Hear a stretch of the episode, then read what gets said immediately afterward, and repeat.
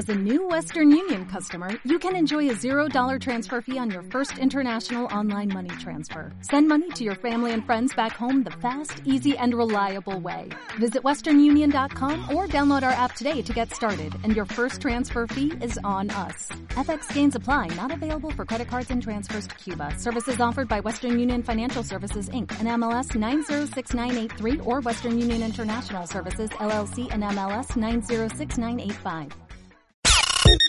Este mes, en Revista MOA, la disciplina. ¿Cómo alcanzarla para empezar a hacer lo que tienes que hacer con ganas o sin ganas? Además, si siempre das más de lo que recibes, no eres la Madre Teresa, ¿eh? Te decimos que anda mal.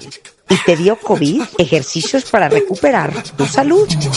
Más todo lo que tienes que saber sobre la química cerebral y cómo influye tu felicidad. MOA Agosto, una edición para ponerte las pilas. ¿Sí o sí?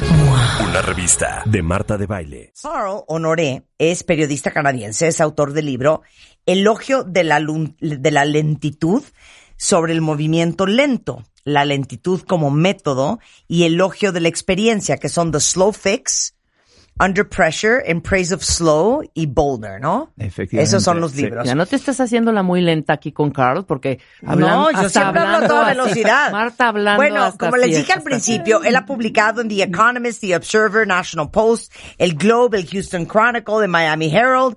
Ha publicado en 34 idiomas y su especialidad es el movimiento lento. Yo creo que yo oí de eso, Carl, hace que como cinco o seis años por primera vez, the slow movement. Y lo que les estaba diciendo ahorita, y tú corrígeme si acabo de inventar, es, por ejemplo, si tú llegas temprano a la oficina, tienes la obligación de estacionar tu coche más lejos para darle oportunidad a los que llegan un poco más tarde a no ir con tanta prisa y poderse estacionar más cerca de la entrada de la oficina. O eso lo acabo de inventar. No, es, de Eh, hecho, es un, es un, un ritual eh, sueco. Es lo que hacen los suecos. Eh, y a mí me parece un acto por excelencia de, no necesariamente de lentitud, Sí, sino sí, de, sí. de gran humanidad. De gran humanidad. De, de generosidad. Totalmente. Oye, si tú ya no traes prisa, Claro. pues estacionate a, a 10 metros. Y dale chance a quien Claro. Y además aumen- aumenta la eficiencia de la empresa, porque Claro. la gente que llega tarde Claro, no pierde esos minutos claro. estacionando lejos de la puerta. O sea, Claro. todos salimos ganando. Claro. Y eso es un poco una de las Pues a lo grandes mejor es algo que leí de, de- ¿no? de- de Suecia no tiene nada que ver con el slow movement. Pero, a ver, explícale a todos, eh, porque en un mundo que se mueve, Carl, a esta velocidad, en donde si eres lento, te atropellan. Punto.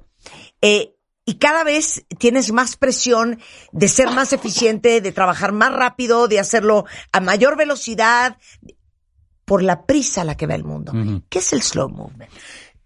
El slow movement es un, es un desafío a esa- ese culto a la velocidad.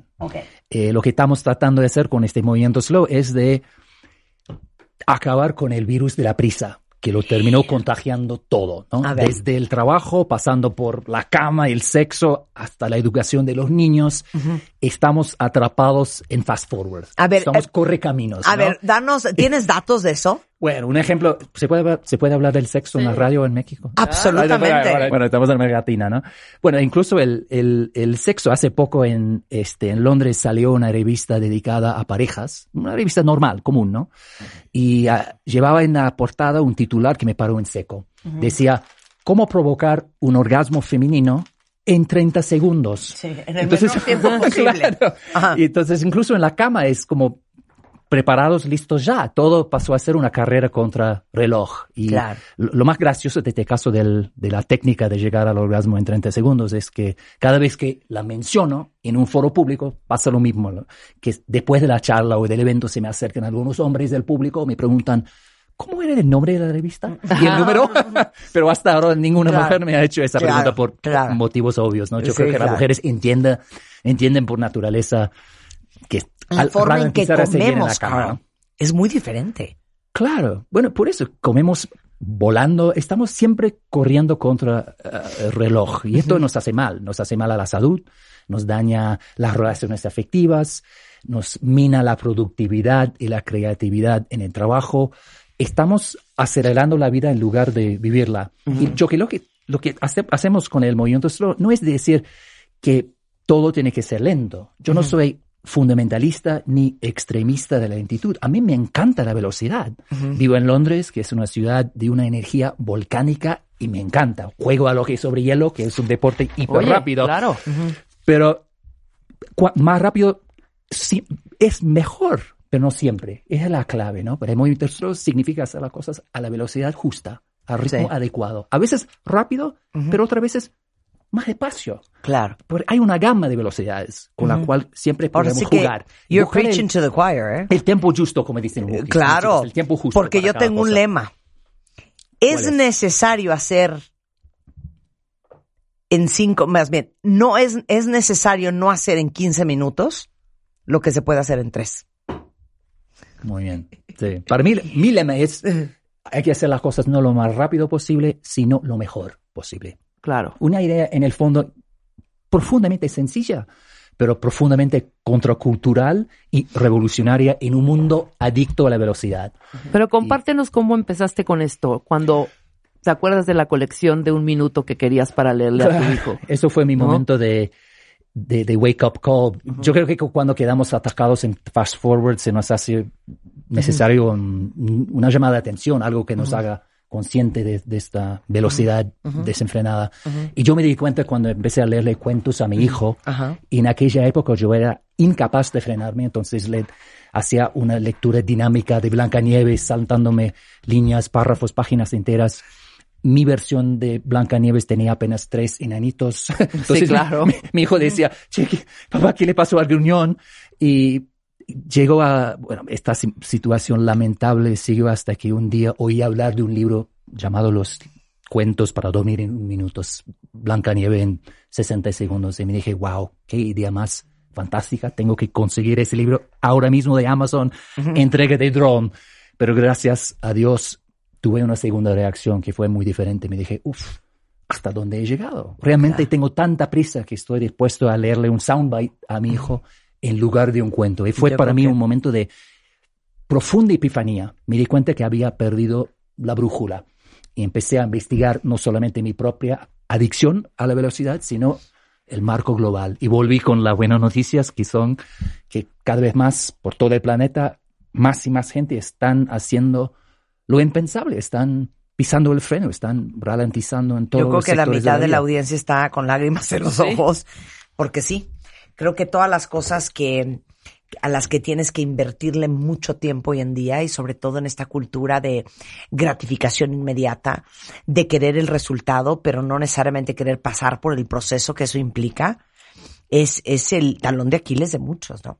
Sí, estamos, estamos muy aferrados al, al producto final, a llegar al deadline, al destino, al, al final de todo, en, en lugar de disfrutar del proceso, disfrutar del viaje, ¿no es cierto?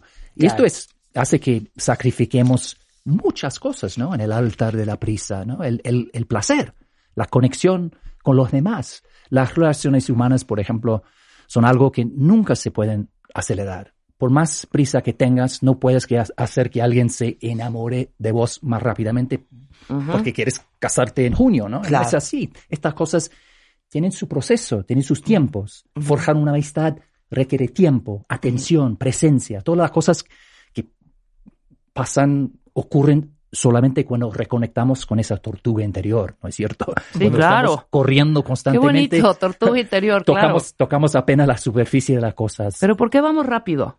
¿Por qué somos así? Yo creo que hay un cóctel de razones, ¿no? Por un lado, el mundo se ha convertido en un, un gran buffet de cosas que experimentar, consumir, comprar, comer, y queremos hacerlo todo. Es un instinto natural humano. Y eso hace que corramos. Tenemos, tengamos que correr. Por otro lado, el trabajo, el mercado laboral se ha vuelto mucho más intensivo, más agresivo, más demandante. Entonces hay más presiones sobre nuestro tiempo en el, en el trabajo. El boom de la tecnología, estos aparatos electrónicos que nos per- permiten hacer cosas cada vez más rápido, pero terminamos acostumbrados a que todo pase a la velocidad de software. Entonces nos encontramos en una charla con nuestros hijos, con la pareja, y queremos que todo ocurra en el acto, como ocurre en, en la tableta o en el iPhone. Claro. Y hay, yo creo que hay otra dimensión que es una dimensión un poco más cultural, y es que en esta cultura tan obsesionada con la rapidez, hemos creado un tabú muy fuerte y muy arraigado contra la lentitud. Y esto hace que aun cuando nos morimos de las ganas de pisar el freno, cuando sentimos en los huesos que nos haría bien desacelerar, no lo hagamos por culpa, por vergüenza, por inercia, por miedo. Otra cosa, para redondear un poco la respuesta, una dimensión, un aspecto metafísico, yo creo que la velocidad y estar siempre ocupado es un buen mecanismo de negación. Es una manera de evitar Claro. grandes preguntas. De evadir. ¿Quién soy? De evadir. Estoy viviendo la vida que debería estar viviendo. ¿Cómo están mis hijos? ¿Cómo está mi comunidad? ¿Cómo está mi país? No, es- estas son preguntas que nos dan miedo. Es más fácil correr, llenar la agenda de pequeñas cosas y preguntarse apenas la- las preguntas pequeñas, como ¿dónde están mis llaves? Tengo una reunión en cinco minutos. Y Claro. yo creo que es una manera, la velocidad es una manera de huirse de sí ver, mismo. Claro, dime, dime si esta apreciación es correcta. Yo no sé si ustedes han observado y han, han pensado lo siguiente. Yo vivo, por ejemplo, a la sociedad americana como una sociedad sumamente transaccional, llena de reglas y de transacciones. De yo te compro esto, tú me lo cobras en el menor tiempo posible, yo soy la maestra de tu hijo, esto es lo que me corresponde hacer y de aquí hasta aquí es lo que voy a hacer. Eh, eh, todo el contacto está basado en la transacción.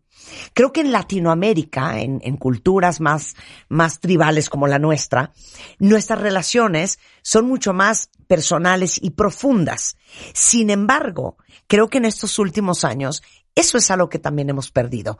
Porque todo este sentido de familia, cuentavientes que tenemos los latinos, de sentarte con tu abuela los domingos y reunirte con todos tus primos, de sentarte a comer un martes, un miércoles con tus hijos, con tu marido, antes de que todos regresemos a trabajar, antes de que los niños vayan a clase, cada vez estamos tratando de ser quote unquote más eficientes en maximizar las horas del día que tenemos para hacer todo lo que queremos hacer y perdiendo de vista esa conexión que teníamos naturalmente.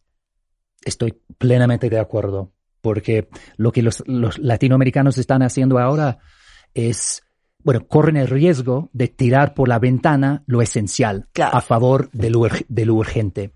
Y eso de la transaccionalidad, yo creo que es una buena palabra para resumir un poco la cultura, no digo norteamericana, sino como postglobalista o moder- hipermoderna. Es, eso es, y, y de hecho, cuando pensamos en las transacciones, ¿qué podemos hacer con una transacción? La podemos acelerar. Y volvemos a ese tema de las relaciones humanas que no se pueden hacer. Y regresando del corte, obviamente lo que nos va a decir Carl es cómo empezamos a vivir la vida más lento. Sí. Pero sobre todo, porque yo, yo, yo creo que sería la primera en el curso. La velocidad a la que vivimos es por la angustia de que el tiempo se va a acabar, de que el día se va a acabar, de que la semana se va a acabar, de que la vida se va a acabar. Si yo pudiera, Carl, yo ni siquiera dormiría. Cállate. Si hasta a mí dormir me estorba. Sí, por supuesto. Yo era, Entonces, yo era igual. te ¿Cómo, digo, te lo cómo me borro yo Antes. y todos mis ¿Cómo compañeros? empezamos? Esa angustia Mm. de, la madre, ya son las seis, carajo, apúrense. Mm. Así me la vivo yo. No es terrible. De eso vamos a hablar regresando con Carl Honoré, el fundador de The Slow Movement en W Radio. Te metiste una junta, te bajaste del coche, no tuviste tiempo ese día de escucharnos, no te preocupes. Todo el programa en nuestro podcast en martadebaile.com.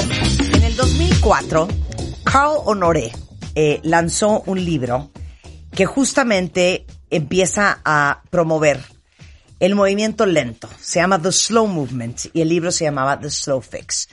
Y es justamente un movimiento para darnos cuenta de lo necesario que es hacer las cosas a la velocidad que requiere cada una, que es un tema de calidad y no de cantidad, y que lo más importante es hacer las cosas, el amor, las relaciones con la pareja, con los hijos, un documento en el trabajo, la lectura de un libro, la lectura de un cuento a un hijo, bien y no rápido. De eso estamos hablando con Carl Honoré, un gran periodista canadiense, autor del libro Elogio de la lentitud, sobre el movimiento lento, la lentitud como método y elogio de la experiencia. Eh, los libros, por si prefieren leer en inglés, es The Slow Fix, Under Pressure, In Praise of Slow y Boulder. Y justamente antes del corte, le, te decía Carl, que yo creo que la razón por la cual vamos a la velocidad que vamos es, es que porque vamos contra reloj. Es porque estamos más conscientes de que nunca de que el tiempo se nos va. De el día se nos va, las horas se nos van, el- la vida se nos va. Y por eso queremos hacer la mayor cantidad de, de cosas en el menor tiempo posible. No puedes A ver, acelerar Carl. el desayuno con la abuela el domingo. A no ver, claro. Imagínense el nivel transaccional en Estados Unidos, que yo cada vez veo más supers en donde no hay un cajero. Sí. Hay una máquina en donde uno Sí, pone sus hay una cosas, persona, las Claro, también. escaneas, las ya, pesas, bye, adiós. pagas y tan tan. Ya no tuviste ni siquiera ese contacto humano. Ya no siquiera ¿Qué tal dijiste eso? buenos ¿Sabe- días, sabe- señorita. sabe es, es un buen ejemplo, es una ilustración de este fenómeno de deshumanizar a la gente, a la sociedad. Pero lo que, es lo que Do it está yourself and all by yourself. total, porque eso, en el fondo, la, la, la- la velocidad es solitaria.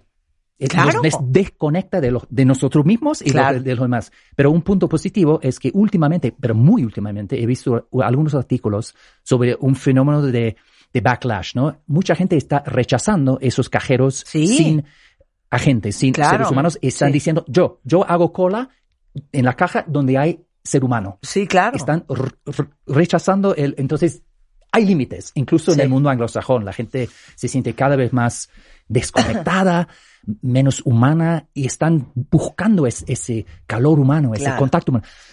No para, a pesar de que esto implica ralentizar.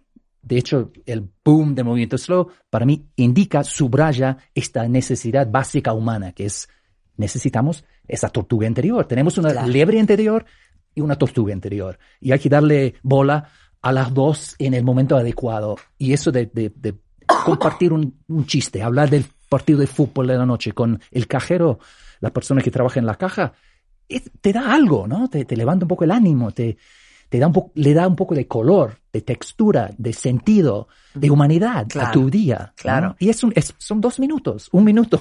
Oye, estoy leyendo esto que es tu descripción de este movimiento que al que le diste visibilidad tú, el movimiento lento. Y dice, es una revolucionar, eh, una revolución cultural en contra de esta noción de que más rápido es mejor. La filosofía de la lentitud no es hacer las cosas a la velocidad de un caracol, es encontrar hacer todo a la velocidad correcta. Es, me encanta esto, saborear las horas y los minutos en vez de solamente estarlos contando. Hacer todo lo mejor posible en vez de lo más rápido posible. Es calidad sobre cantidad en todo lo que hacemos, desde el trabajo hasta la comida, desde los hijos hasta las relaciones. ¿Te traduje bien? sí, muy buena traducción. leyendo en inglés. Estoy totalmente de acuerdo con el Y, y aparte dijiste a lo que yo repito mucho. Mm. Hay una gran diferencia entre lo urgente y lo importante. Claro. Y saben qué, cuentavientes, pienso mucho eh, en hombres, pero en- en- pienso mucho en mujeres. Mujeres que hoy trabajamos full time, que estamos con la responsabilidad de llevar la casa encima. Y aparte, los hijos tienen que ir bien en el colegio, tienen que ser obedientes, tienen que estar estimulados, entonces hay que llevarlos a clases de ballet, a clases de karate, hay que hacer que coman bien, entonces hay que ir al súper, pero hay que chambear y hay que hacer una presentación de PowerPoint y hay que tener sexo en la noche con el marido y todo. Y lentamente, ojalá. Y dices, ¿a qué hora? Y, y lentamente. Además. Y echarle ganas. No, por favor. O sea, something's gotta give. Entonces, como tenemos que achieve, tenemos que lograr en un día tantas cosas, Mm. que las cosas importantes se te vuelven un estorbo. Si estás a toda velocidad lavando platos antes de salir corriendo a la oficina para no llegar en la noche y que tengas el altero de platos en la cocina, y tu hijo llega y te quiere enseñar un dibujo, es un estorbo. Es un estorbo. Es un una estorbo. molestia, claro. Si tu mujer quiere platicarte todo lo que hizo a la hora de la comida con sus amigas o cómo le fue y extender el cuento del trabajo, Y tú la verdad es que lo que quieres es meterte a hacer un PowerPoint porque te quieres dormir temprano, porque mañana tienes una junta a las 8 de la mañana, tu mujer es un estorbo. Entonces, todo esto de la relación y tomarte el tiempo y escuchar y poner una pausa y sentarte y ver y conectar emocionalmente con el otro, se vuelve un estorbo. Aunque estas son las cosas que nos, nos nutren, ¿no? que nos hacen ser seres humanos. De hecho, nadie se encuentra en su lecho de muerte mirando hacia atrás diciéndose, ojalá hubiera pasado más tiempo en la, en la oficina o en Facebook o corriendo de una actividad extracurricular de mi hijo a, a otra. Lo que miramos con nostalgia y con cariño y con ternura al final son esos momentos lentos, ¿no? Esos momentos de conexión, cuando nuestro, nuestro hijo compartió un, un dibujo o cuando pasamos dos horas charlando en el jardín con, con nuestra pareja o damos una vuelta con la abuela una semana antes de su fallecimiento. Son esos momentos que definen una buena vida. En cambio, como dices tú, en las pesas ponemos por un lado todas las cosas que parecen importantes pero no lo son. Y yo creo que para mucha gente un primer paso hacia un- una vida más slow, más completa, más eh, rica, es de cortar la agenda, es de mirar lo que estamos haciendo en un, día promedio, en una semana normal y ver a lo que estamos dedicando nuestro tiempo. Y con un poco de calma, revisando estas cosas, yo creo que en general la gente encuentra cosas que puede dejar caer. Fíjate, si miras las estadísticas sobre el uso de tiempo en México, las, la cantidad de horas que los mexicanos dedican a las redes sociales No, y a la bueno, televisión cállate, de hoy y luego, cállate. Cállate, y, y sí. luego se dicen, che, no tengo tiempo. Sí, Sí claro. tienes si tiempo, llevas claro 10 que horas metido horas en las y redes. Horas y horas de tiempo desperdiciados. Nada más cuenten, En- en- tienen su contador en Yo el tengo mi celular, ¿no? ¿Cuántas horas? Yo a veces llevo cinco horas. No, sí, claro. Cinco Claro. horas de mi día dedicado a social media porque, bueno, es parte del trabajo Bueno, es de parte la de la chamba. Es importante. ¿No? Yo, yo soy muy fan de las redes Sí, sociales, sí. pero hay límites, ¿no? Hay que, 100%. hay que, deci- hay que ser, 100%. ser Pero eso es un buen ejercicio. A ver, ¿cómo quitarte esa premisa de la cabeza? Y cómo empezar a vivir una vida más lenta. Bueno, de entrada hay que revertir esa premisa, porque la mejor manera de aprovechar el, el tiempo, de sacar partido de la vida, de los minutos, de las horas, de los días, de los años, no es de ir aún cada vez más rápido, ¿no? Al, al contrario, es de ralentizar y vivir cada momento plenamente. O sea, para evitar la pérdida del tiempo, suena un poco paradójico, ¿no? Pero hay, la, la mejor manera de aprovechar el tiempo es de ir más lento, ¿no? a, la, a la velocidad justa. Claro. Bueno, ¿cómo hacerlo? ¿Cómo hay muchas, bueno, hay- yo tengo No, hay- yo- una yo- lista de tips, no. de 50 tips, pero podemos ir hablando un poco de A cada ver, ah, yo, de tengo ahí la ¿no? lista.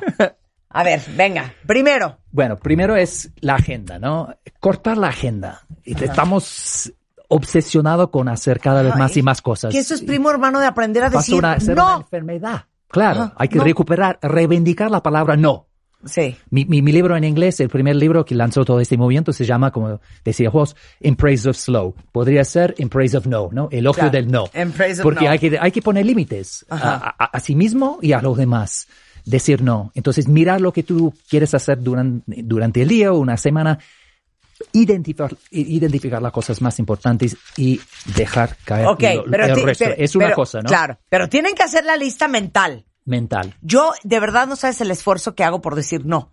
Porque aparte uno dice sí, yo no sé si les pasa a ustedes, porque juras que el día nunca va a llegar y el día llega un día. Mm, o sea, por ejemplo, me dicen, oye, eh, que, que si puedes ir a dar una conferencia, por decirte algo, a Guatemala.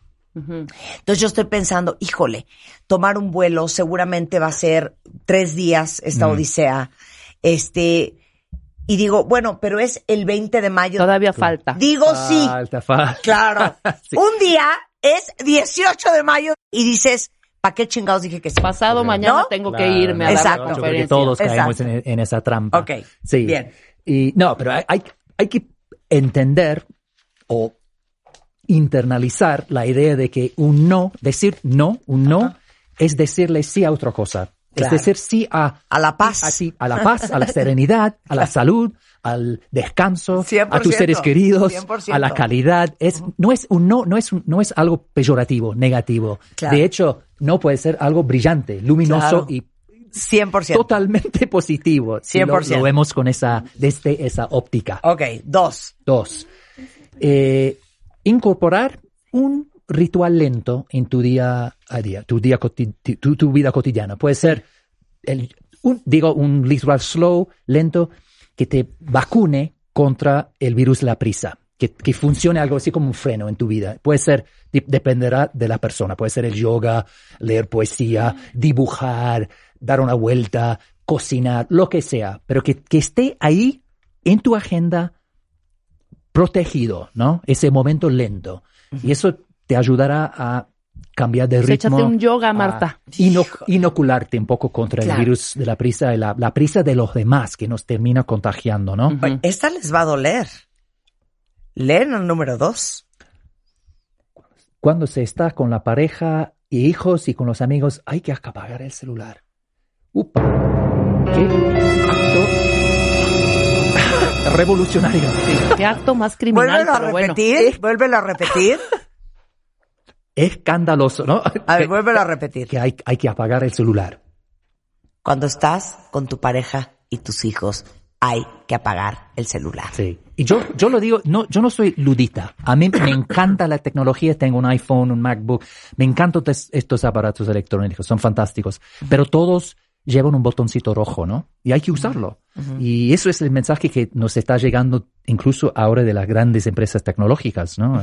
Hewlett Packard sacó un informe hace poco advirtiendo que el bombardeo de interrupciones electrónicas hace que el coeficiente, que el coeficiente intelectual que caiga en 10 puntos, que es mucho, ¿no? Que es el doble efecto que, que tiene fumar un porro de, de marihuana. Sí. Entonces, Sí. es como que hemos tragado esta idea de que estar siempre ocupa, ah, co- conectado, siempre al loro, siempre en la red, nos va a convertir en un superhombre, supermujer. del- 100%. No, pero nos convierte en Cheech and Chong, ¿no? O en algún drogadicto Sí, sí. que no es muy útil en el trabajo y además termina minando las relaciones afectivas. Han hecho un estudio muy interesante que demuestra que cuando dos personas están en- jun- juntas en una conversación, puede ser una pareja, padre, hijo, colegas en el trabajo, si hay un celular visible en la mesa, no hace falta que se ilumine o que, que vibre o que suene, nada, simplemente que está ahí visible,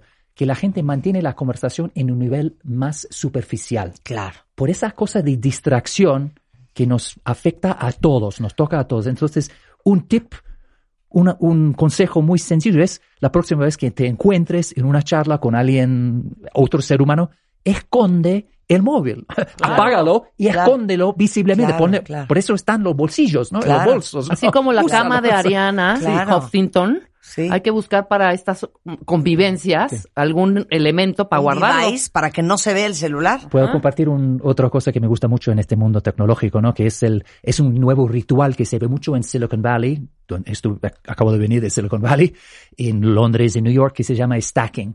Cuando los jóvenes salen a tomar un café en Starbucks, lo que hacen es que ponen sus celulares, stack es como pila, ¿no? Eh, eh, Pilan sus, es- eh, en, en, en- amontonan sus, sus sus celulares encima del otro. Y el que agarre primero el celular para mirar Snapchat o Instagram, paga la cuenta de todos. Y es como una manera de decir, tenemos este momento juntos, nunca vamos a volver a tener este momento porque arruinarlo tratando de estar en varios momentos al mismo tiempo.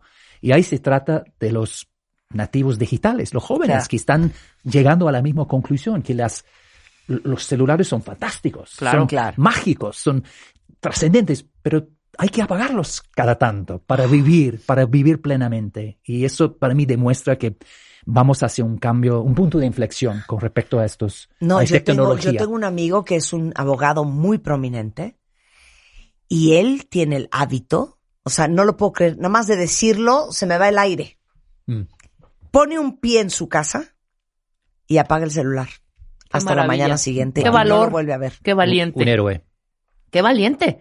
A mí se me va el aire. No, yo me deprimo. no, yo que me mato. O sea, es que yo me mato. sí, una vez que olvidé mi celular, tres horas, ¿eh? Ni siquiera dos, ni uno, porque hice todo para que me lo regresaran. Tres horas era una ansiedad de, no, espérate, Eso. se me está yendo el mundo, se me están yendo las noticias, igual te está pasando algo importantísimo, ¿sabes? Y cuando, ¿Qué vo- cuando horror? vuelves a encontrar tu celular, no ha pasado nada. Digo, Ah, hombre. Claro. Oye. No, es, es adicción. De hecho, han, han hecho estudios que demuestran que cuando le quitas el celular a, a casi todo el mundo ahora, experimentamos Abstinencia. abstinencia, Claro. síntomas, síntomas de abstinencia, como un drogadicto que le quitas el, a la, a la que le quita el- la heroína. Es impresionante. Oye, y por último, dices algo que me encanta. Nosotros tenemos que ir a la velocidad de nuestros hijos y no al revés. Bueno, los hijos tienen mucha sabiduría. ¿eh? No nacen, la- el ser humano no nace como corre camino. Es algo que se les enseña.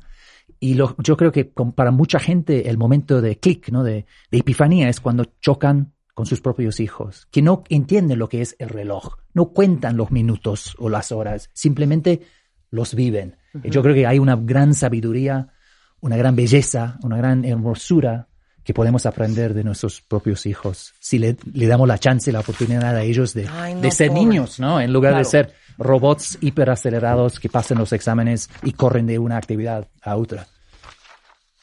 Te digo algo y pensar que todo el día estamos apurando a nuestros hijos. Apúrate, lava los dientes, apúrate, se va a ir el camión, apúrate, Claro. cómete el desayuno, apúrate, ponte las zapatillas de ballet, apúrate, salte de la... Todo el día. ¿Puedo confesar algo? Esto me da vergüenza, es horrible. Tomo tu La- mano, tomo tu mano, te aceptamos. oh, por favor, no te sí. vamos a juzgar. Eh, Todas hemos hecho La eso. primera expresión que salió de la boca de mi hijo era hurry up, apúrate. Claro. Y eso fue un momento cuando dejo eso, me dijo, opa, esto qué locura, en qué... El libro de Slow Fix en español se llama La lentitud como método. Sí, ¿Es correcto? es mi tercer libro. Cómo ser eficaz y vivir mejor en un mundo veloz. Esto está a la venta en todo el país. Este, y es eh, parte de, pues, no sé si es una trilogía, pero de Es El elogio de la trilogía. lentitud. Son tres libros. Elogio la lentitud, Que es de Bajo presión, que Ajá. es- va sobre los niños, la educación, etcétera. Y la lentitud como método es como, como solucionar problemas con calma y sin prisa.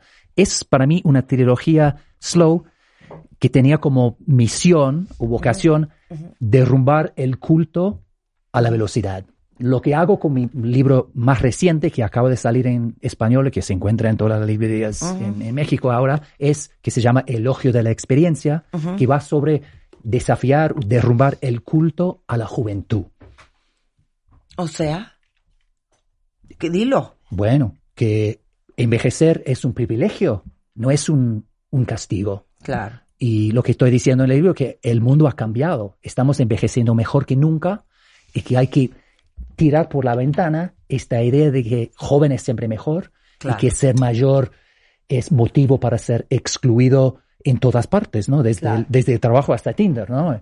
Y, y no sé, de hecho, el culto a la juventud nos hace sentir tan mal por envejecer que mentimos sobre nuestra edad. Qué vergüenza. Si tú, si tú escribes en el motor de búsqueda de Google, yo miento sobre, la respuesta que sale en el tope de la lista no es mi peso, mi altura, mi sueldo, ni siquiera cuánto, cuánto porno veo, Sí, aunque sí, eso sí, debería figurar claro, en la claro. top five, ¿no? Es Es mi edad. La edad. Mi edad. Miento ¿Qué- sobre mi edad. A ver, les porque digo me- una nos cosa, da tanta claro. Vergüenza. En la sola Envejecer- idea de envejecer nos da, nos provoca miedo, asco, vergüenza, culpa Claro. y negación. Y les digo una cosa, yo cuando le pregunto a alguien su edad Ujú. y, Y se pone nervioso O- o o te no me contesta, contesta, Le incomoda a la gente. no sabes lo que opino, ¿eh? Qué horror. Y- y- y- Oye, tú tienes 53, 53. yo tengo 52 años con mucho orgullo, yo 51, tú 51. con el mismo No orgullo. puedo creer no decir tu edad. A mí me hace... O sea, ¿Qué ¿con qué objeto yo les diría que tengo 48 años? Sí, exacto. No, Además. no entiendo el objeto. Bueno, eh, eh, eh, Y Marta, llevas cumpliendo 50 años, casi 5 años. Ay, qué espanto, qué espanto. Bueno, eh, elogio de la experiencia, cómo sacarle partido de nuestras vidas más longevas. Y obviamente no se pierdan también la lentitud como método. Y bueno, es Carl Honoré a la venta en todo el país y también online. Carl, enchanté. Enchanté. Enchanté, Muchísimas gracias. enchanté. Ha sido Mil un gracias por estar aquí. Qué buena Muchísimas conversación. Oigan, si ustedes son parte eh, o conocen a alguien de los 2.880.000 personas que se han contagiado ya en México por COVID, eh, ahora sí que me da gusto que hayan podido vencer este maldito bicho, pero lamentablemente, como sabemos, hay un chorro de secuelas y la cosa no termina a veces ahí. De hecho, según la ONU, se han registrado más de 200 síntomas, incluyendo dolor en el pecho, las articulaciones, cansancio extremo, dificultades para respirar, pérdida del gusto y el olfato y problemas de sueño, memoria y atención como parte del síndrome post-COVID.